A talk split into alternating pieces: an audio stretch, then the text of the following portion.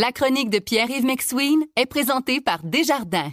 Quels que soient vos objectifs, nos conseillers sont là pour vous accompagner tout au long de votre parcours financier. C'est 23. Voici la chronique économique de Pierre-Yves McSween. Premier sujet, premier de la semaine en même temps, c'est la hausse de prix dans les menus des restaurants. Restaurants un peu partout. Euh, quand je dis euh, hausse de prix au menu, c'est au menu de tout, Paul. Puis tout, T-O-U-T-E. Et, et, et ce qui est sympathique et pas sympathique, c'est que les commerçants ont pas le choix. Si tu es un commerçant présentement, puis t'augmentes pas tes prix, tu vas te faire dire l'année prochaine, hey, les prix ont déjà assez augmenté l'an passé. Donc, le choc tarifaire, il est inclus dans la tête du consommateur. Le marketing médiatique a fait son, son œuvre. Le consommateur vit présentement le phénomène d'accoutumance. C'est un peu comme quand tu t'en vas chez le dentiste puis déjà le 3-4 coups, là. Ben, t'es de même. Là, là, tu dis, bon, les prix vont augmenter, tu sais. Euh, inflation, euh, hausse à minimum, euh, guerre en Ukraine, pénurie de main-d'œuvre. T'as même pas besoin d'expliquer à tes clients pourquoi ça augmente parce que tes clients sont un peu conscients. Bon, il y a des secteurs qui sont plus touchés. Par exemple, si t'es ben, beaucoup touché par le prix du beurre puis le prix du beurre augmenté, c'est sûr qu'il faut que tu l'expliques peut-être un petit peu plus à tes clients. Mais là, tu as des réalités qui arrivent. Je te donne un exemple en fin de semaine. Mhm. Je vais au restaurant, chose qui est sympathique quand même. Et là, on reçoit deux menus, mais pas avec les mêmes prix. C'est-à-dire? Mais c'est-à-dire que moi, j'ai un prix, j'ai un menu avec un certain prix, puis la personne à côté de moi, un autre prix. Pourquoi? Pour les mêmes plats? Il y avait eu un changement de menu, une indexation des prix, mais il avait oublié d'augmenter le menu de mon voisin. Je venais le serveur, je dis, quel prix on prend là pour moi je, je prendrais le menu de gauche pour commander. on n'a pas fait les tatas là mais c'est pour expliquer que bon, il y avait des hausses d'à peu près 3 4% Je dirais plus 4% en général sur le menu. Et c'est quand même brillant parce que à la veille de la Saint-Valentin, c'est comme une espèce de de moment, tu sais qui le temps de changer juste avant, il y a des chocs tarifaires qui arrivent.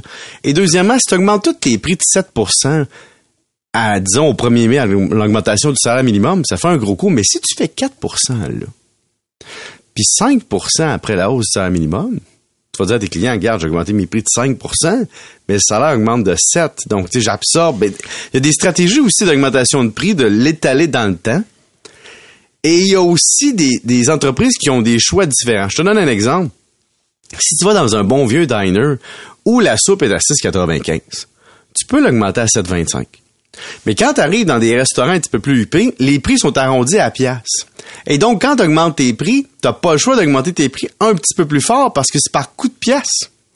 Et donc, il y a ça aussi à calculer. Le coût d'augmenter tes prix, la logistique, euh, l'impact dans la tête du consommateur et quel genre de clientèle j'ai. Si tu, chez Tim tu augmentes les prix, je te garantis que ton client sait que son café, il y avait 3,15 dans ses mains. Là. Puis là, tu l'augmentes à 3,25, mais la personne est habituée de mettre 3,15. Tu comprends? Mais si chez Rona, tu augmentes un radiateur de 10 ça va passer comme du beurre. Et donc, dépendant du type de clientèle que tu as, ta clientèle est réactive de façon différente. Donc, les petits commerces de proximité et que tu consommes, disons, souvent, on va avoir plus de difficultés à, à, vivre avec le consommateur que, que le 2 par 4, disons, que tu utilises moins souvent si t'es pas un contracteur. Mais je vais te donner un autre exemple, puis je veux t'entendre là-dessus. Même deux exemples. Le premier, là, quand tu parles de restauration, euh, c'est plus dur, je pense, pour un resto qui vise une clientèle familiale que pour le resto, disons, euh, moyen de gamme puis haut de gamme. Parce que quand tu vas dans le type de ce restaurant-là, ben tu t'attends à payer plus cher. Fait que tu es moins surpris. Puis bon.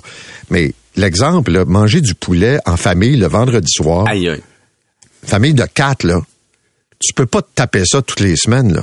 Ben, ça, c'est le, le point intéressant, c'est que tu as une clientèle dont l'élasticité prix est plus grande ou plus faible. Je te donne un exemple. Tu t'en vas, disons, chez Saint-Hubert ou un poulet du genre, puis là, tu vas avec ta famille, puis d'habitude, ça te coûte en bas d'un seuil psychologique. Puis là, tu dépasses ton seuil psychologique. Là, tu dis, là, avec mon, mon, taux hypothécaire, avec mes taxes, mes assurances, c'est là qu'on va couper parce qu'on a une stratégie de remplacement. Tu peux aller dans d'autres restaurants, tu peux te faire à manger, tu peux prendre du prêt à manger à l'épicerie, tu peux faire des boîtes de repas, mais couper des boîtes de repas pour faire toi-même à manger aussi. Et donc, t'as raison, il y a des stratégies d'évitement ou de remplacement. Et t'as d'autres situations comme par exemple le service La coiffeur, par exemple. Si la coiffeur te coûte cher, mais que tu veux continuer à y aller, Ouais. tu vas peut-être étirer d'une semaine entre chaque rendez-vous, puis au bout de l'année, ben tu vas avoir un ou deux rendez-vous de moins pour le même prix. Et donc, ça aussi, c'est un enjeu. Vous écoutez La Chronique économique avec Pierre-Yves McSween. Recule un peu, recule, recule. Stationner en parallèle, ça devrait être simple. OK, crampe en masse, en masse, crampe, crampe, crampe! Faire et suivre une réclamation rapidement sur l'appli Bel Air Direct, ça, c'est simple. OK, des crampes. Bel Air Direct, l'assurance simplifiée. Puis l'autre exemple que je veux te donner, parce qu'on en a parlé, je pense, il y a la semaine dernière, euh, de la décision de Netflix Oui. de faire en sorte que c'est un abonnement par adresse. Et Moi, je peux te dire une chose, je sais pas ça va être quoi l'effet, là.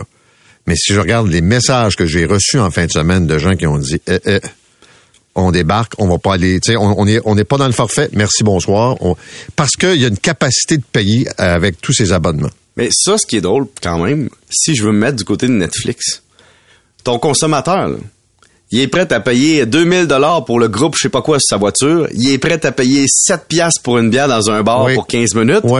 Mais pour un forfait mensuel, le 8 piastres, ça goûte de trop partageant de deux familles. Oui. Tu comprends que le consommateur aussi a son, comment je pourrais dire, son, Ça dit pas son- que c'est cohérent. Ah non, il y a sa référence bizarre, tu sais, parce que ton café latte à 7 piastres au coin de la rue, là, ou à 6 et 50, ou ton, ton muffin tous les matins te coûte bien plus cher que Netflix, te donne bien moins de fun, là. Donc, il y a ça aussi. T'as raison. Mais, moi, je trouve ça drôle parce que c'est un symbole. C'est surtout un symbole. C'est que tu viens me chercher le 8 piastres de trop. Goodbye, Charlie Brown. Mais c'est peut-être un 8 piastres que tu pourrais couper plus facilement ailleurs. Intéressant, intéressant. Merci, monsieur. Salut. Salut, bonne journée. C'est 23.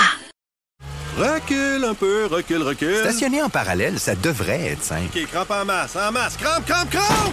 Faire et suivre une réclamation rapidement sur l'appli Bel Air Direct, ça, c'est simple. OK, des crampes. Bel Air Direct, l'assurance simplifiée.